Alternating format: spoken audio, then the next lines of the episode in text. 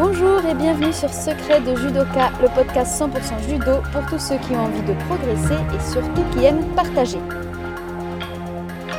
Après le dernier épisode qui était sur le calendrier du judoka et que je vous invite à aller écouter si ce n'est pas déjà fait, je vous présente aujourd'hui comment construire un programme efficace et surtout qui vous correspond. Tous ceux qui se préparent à une échéance en particulier cherchent à savoir comment s'entraîner afin d'être prêt le jour J. On prend les conseils de notre enseignant, des autres judokas qui sont passés par là, on fouille sur internet et puis au milieu de tout ça, on bricole ce qui nous semble peut-être le mieux. Mais bien souvent, on est pris de doute. Est-ce que je serai vraiment prêt le fameux jour J? Est-ce que je suis vraiment la meilleure préparation? Les autres ne font-ils pas bien mieux? Dans cet épisode, je vous présente une technique de construction de programme imparable. Si vous suivez ces conseils, non seulement vous n'aurez plus de doute sur votre préparation, mais en plus vous saurez exactement quoi faire et surtout, le plus important, vous vous sentirez prêt le jour J. Je vais vous expliquer les quatre étapes à suivre méthodiquement pour être certain de pouvoir vous construire un super programme, mais juste avant, j'ai besoin de faire une petite précision. D'abord, pourquoi se faire un programme et surtout, qu'est-ce que ça veut dire un super programme? Si vous avez une échéance en tête, que ce soit un passage de grade, un chiaï, un tournoi, une compétition, etc., en gros, il y a deux solutions. La première, c'est de rien faire de spécial, de continuer votre petit bonhomme de chemin, d'aller à l'entraînement quand c'est le jour. Et puis le jour J, hop, vous vous levez, vous y allez. Dans ces cas-là, en général, il y a fort à parier que ça ne marche pas terrible et que vous repartiez déçu. Même si ça peut marcher en partie, voire euh, pas mal, vous allez a priori automatiquement penser que vous auriez pu faire beaucoup mieux si vous vous étiez préparé. Tous ceux qui se souviennent de leur première compétition l'ont a priori vécu, euh, on repart en se disant ah bah, j'ai compris maintenant, je savais pas ça ou je savais pas ça, je devais, il vaut mieux que je travaille ça, il faut vraiment que je travaille là-dessus. Donc, si vous n'êtes pas convaincu de l'utilité d'une préparation, c'est très simple. Allez à votre échéance tranquillement, voyez ce que vous ressentez, voyez comment ça se passe, voyez surtout comment vous vous sentez après. Et normalement, je pense que vous reviendrez écouter cet épisode et que vous aurez envie de vous préparer pour la prochaine fois. Donc passons à la deuxième solution. Euh, la deuxième catégorie de gens, c'est que vous avez conscience que vous devez vous préparer et la question repose plutôt sur comment. Donc dans la grande majorité des cas, on fonctionne par mimétisme, par, réplique. On va regarder ce que les autres font ou disent faire et puis on va reproduire. Après tout, si ça marche pour eux, ça devrait marcher pour nous. On peut regarder les personnes qu'on admire ou celles en qui on a confiance. C'est comme ça qu'on commence à construire ce qu'on pense être un programme. On va se dire par exemple, bon ben, si j'ai mes deux entraînements au dojo par semaine, je vais aller aussi une fois ou deux à la salle.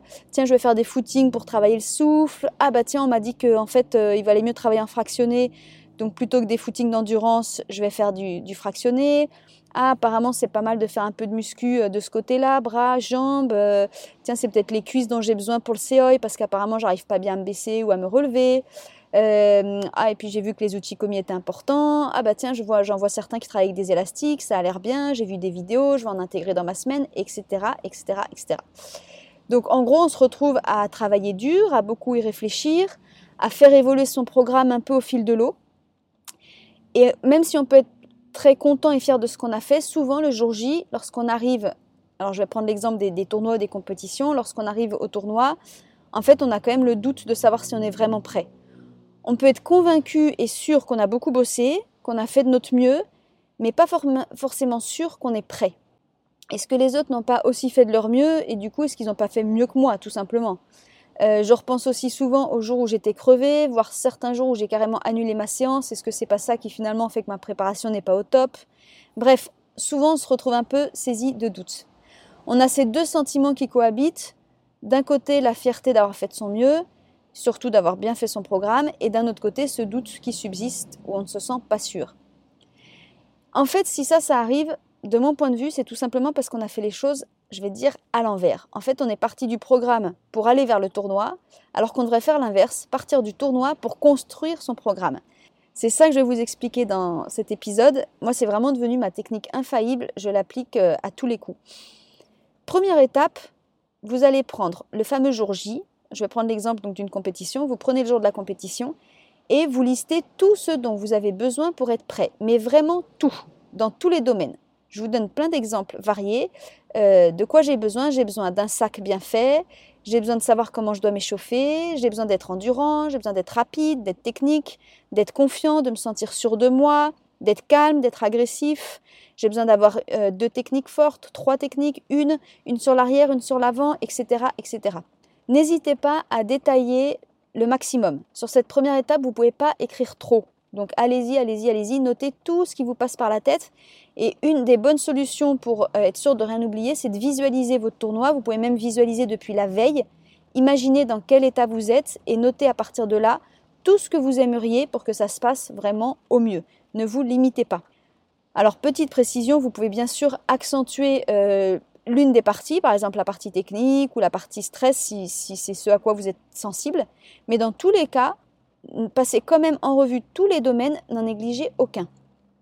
Ensuite, l'étape 2, avec tout ce que vous avez écrit, c'est normalement une, au moins une grande feuille à 4, vous allez faire un peu le tri. Pour ça, vous allez faire des catégories et surtout les ranger par priorité. Normalement, tout est important, mais vous devriez remarquer que certaines choses vont vous demander plus d'efforts que d'autres. Donc, une fois que le tri est fait, que par exemple vous avez fait des belles cases avec des titres généraux et puis dedans toutes les petites lignes, que vous avez un peu ordonné les choses selon votre judo à vous, votre personnalité, alors euh, essayez d'identifier les priorités, les blocs sur lesquels vous pensez que vous devez vraiment travailler. Ensuite, vous pouvez passer à l'étape 3. À côté de chacune de ces cases, donc là on est vraiment toujours sur les besoins, sur vos besoins du jour J, vous allez commencer à écrire tout ce que vous pouvez faire pour répondre à ce besoin. En gros, quels exercices, quelle attitude, etc. vous pouvez développer, vous pouvez travailler. Donc bien sûr, ça peut concerner vos entraînements euh, au dojo, mais aussi tout ce que vous pouvez faire en dehors des entraînements. À ce stade-là, surtout, ne notez ni la quantité ni la fréquence. Notez vraiment juste le ou les exercices auxquels vous pensez. Par exemple, pour la technique, évidemment, ça pourrait être euh, bah, des commis. Pour la confiance en soi, ça peut être, euh, bah, tiens, je sais qu'il y a un exercice qui marche bien, c'est de noter les points positifs pour mieux les remarquer. Euh, pour la gestion du stress, euh, je ne sais pas, ça peut être euh, méditer, respirer en conscience, faire des grandes respirations. Enfin, il y a tout un, plein de techniques qui peuvent être possibles. le kumikata, la vitesse, les déplacements, l'agressivité. Notez quel type d'exercices peuvent travailler ces domaines, ces cases entre guillemets de besoins que vous avez. Et une fois que vous avez identifié les exercices qui vont répondre à ces besoins, on passe à l'étape 4 et là, c'est vraiment l'étape 4, le moment où la planification va commencer. C'est là aussi où, d'après moi, voilà, je vous livre l'un des secrets les plus précieux. C'est que vous allez prendre les exercices que vous avez décidé de faire et noter la quantité nécessaire par semaine et surtout pas par jour, par semaine, en répartissant sur le nombre de semaines qu'il vous reste d'ici la date de compétition, en répartissant ces exercices. Donc je vais détailler un peu. Euh, déjà, sur les semaines qui vous restent jusqu'au jour J, vous pouvez évidemment avoir des semaines différentes, avec plus ou moins d'une catégorie ou de l'autre. Ça, c'est vraiment pas un problème, c'est même presque souhaitable. Par exemple, je peux dire, ben, le cardio au début de mon, de mon mois ou de mes six semaines de préparation, j'en fais un petit peu, je fais plutôt de l'endurance, et puis plus mes semaines vont se rapprocher du jour J, plus je vais passer à du fractionné. C'est un exemple. C'est pour vous dire que les semaines peuvent être différentes. Le plus important, c'est donc de raisonner en semaine et non en jours. Pour ça, par exemple, vous pouvez noter euh, deux séances d'Uchikomi seul chez moi pour toute la semaine. Donc une séance, c'est par exemple 10 séries de 20 Uchikomi ou, ou, ou 20 séries de 20. Peu importe, vous en faites 200, 400, ça, ça dépend de vous. Mais vous décidez d'en faire deux dans la semaine. Ça peut être par exemple, tiens, je vais faire une séance de cardio par semaine, avec, comme je le disais tout à l'heure, euh, sur les deux premières semaines, je vais partir sur du footing endurance classique parce que j'ai besoin de reprendre, et puis après, je vais passer à du footing fractionné léger, puis du footing fractionné de plus en plus difficile, ça peut, ça peut être ça. Euh, vous pouvez décider de placer par exemple euh, une petite méditation par semaine au départ de votre programme, puis de passer à deux, puis ensuite de passer carrément à trois parce que le jour J approche et qu'il va falloir de plus en plus calmer le niveau de stress etc. Dans tous les cas, euh, vous avez bien compris qu'on raisonnait en semaine et évidemment, euh, il va falloir maîtriser le nombre de séances, toutes catégories confondues, que vous visez par semaine. Sur une préparation, on va dire classique, c'est-à-dire euh, accessible mais très sérieuse, moi je pense qu'on ne dépasse pas 7 séances par semaine, parce que ça en fait une par jour. Si on fait un jour de total repos, il y a un jour où il y en aura deux, ce qui est déjà très très bien. Évidemment, si vous placez 5 euh, méditations par semaine, 3 footings, 2 séances de muscu, 4 euh, séances de chikomi, plus euh, vos 3 entraînements de judo, bon, là, ça veut dire que clairement, vous partez sur un rythme où vous allez vous entraîner deux fois par jour, ce qui est possible. Peut-être que c'est votre rythme, votre envie et vos capacités, tant mieux. Mais euh, si vous êtes dans un, cadre classique, une par jour, c'est déjà énorme. Vous pouvez décider d'en faire trois par semaine, quatre par semaine. L'important, c'est que le total de vos séances, toutes catégories confondues, rentre dans votre semaine de façon réaliste, sérieuse et réaliste.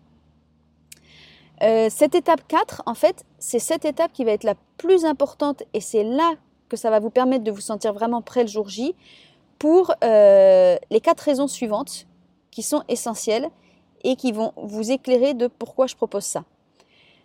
D'abord, la première raison, lorsque vous commencez votre programme, du coup, de cette façon-là, vous avez sous les yeux un planning hebdomadaire qui est construit en lien direct avec vos besoins du jour J. Ça, c'est capital. Vous faites le lien direct avec vos besoins du jour J. Vous le voyez sous vos yeux, vous voyez chaque semaine ce que vous allez réaliser ou ce que vous êtes en train de réaliser. C'est votre itinéraire, il est tracé, il est identifié.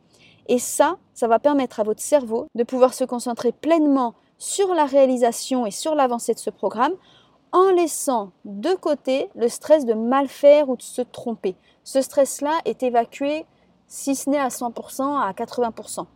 Votre itinéraire est pensé, réfléchi, et ça c'est une étape de fait. Maintenant, vous n'avez plus qu'à le suivre. Ça c'est la première raison.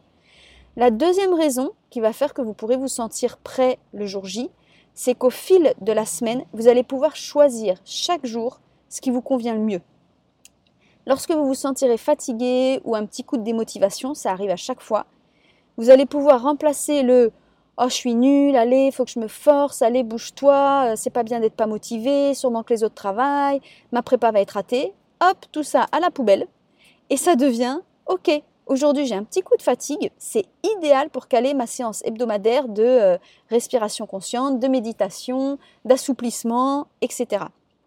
Du coup, même à la fin d'une journée en creux, vous êtes fier de vous parce que vous avez coché une case qui est prévue et qui répond à un besoin du jour J vous avez vraiment accompli une partie de votre préparation.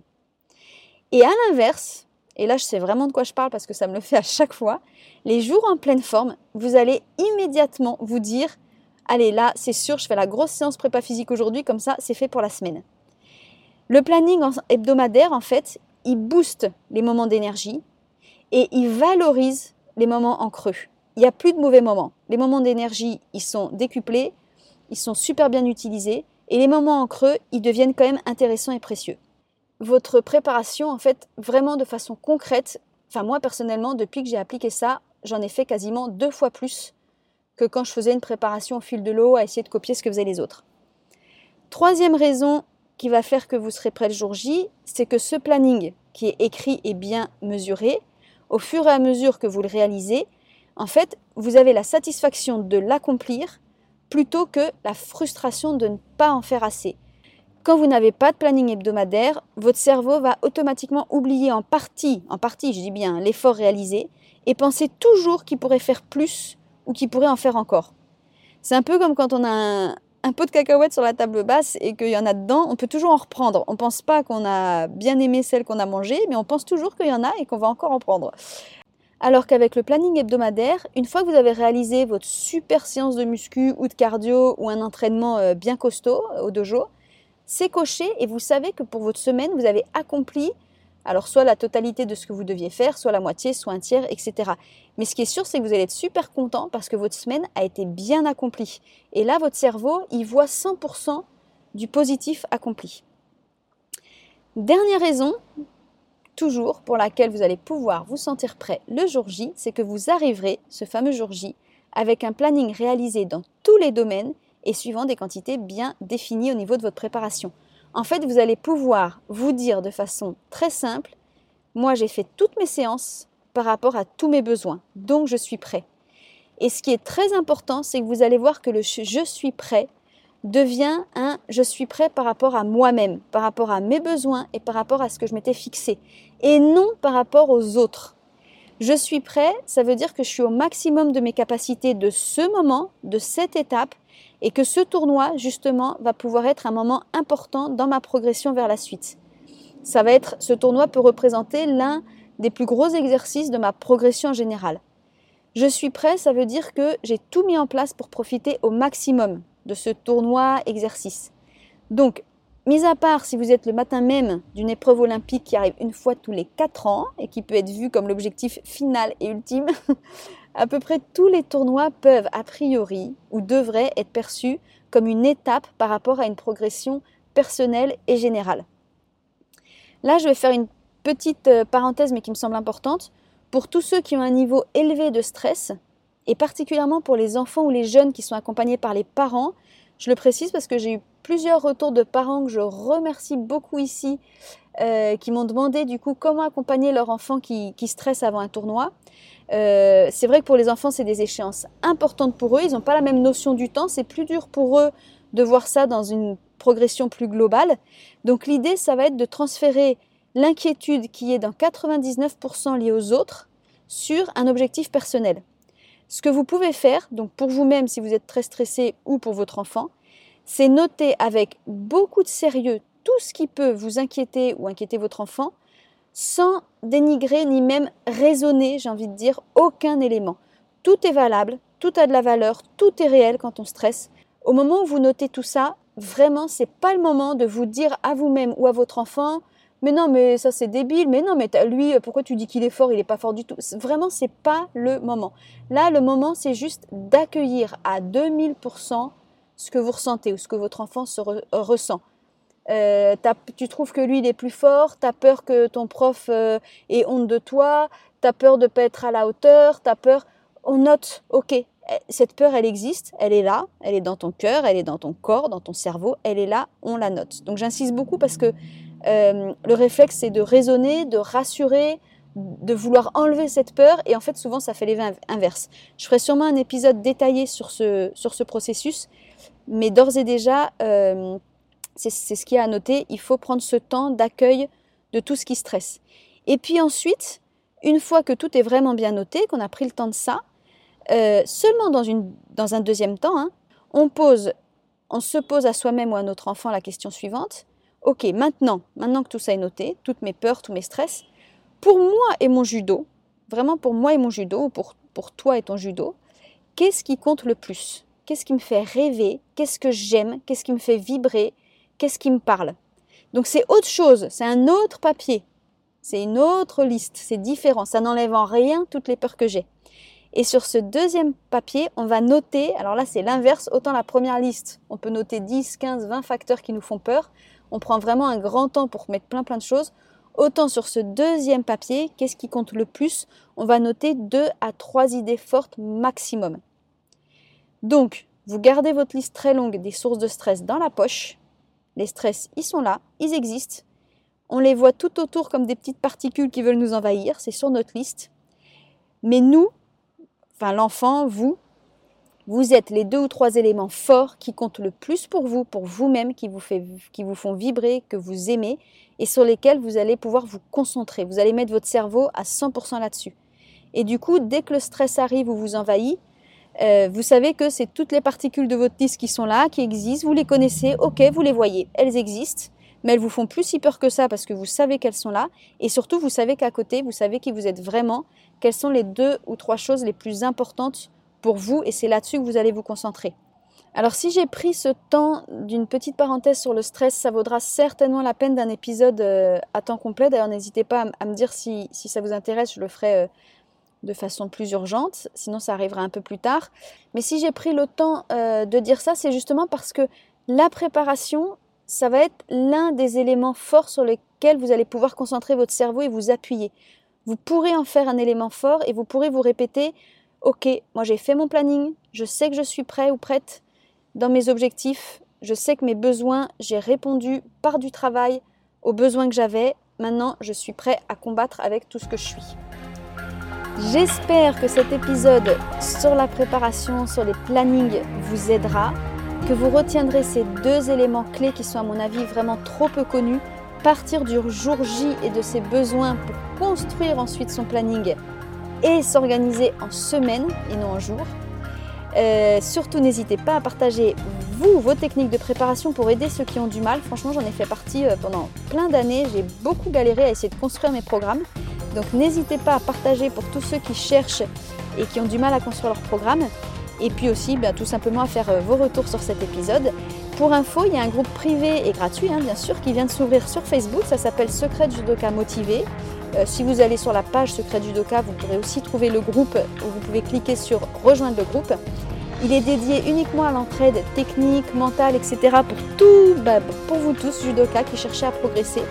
Donc rejoignez-nous sur le groupe Facebook, on pourra discuter de tout ça. À bientôt et bonne préparation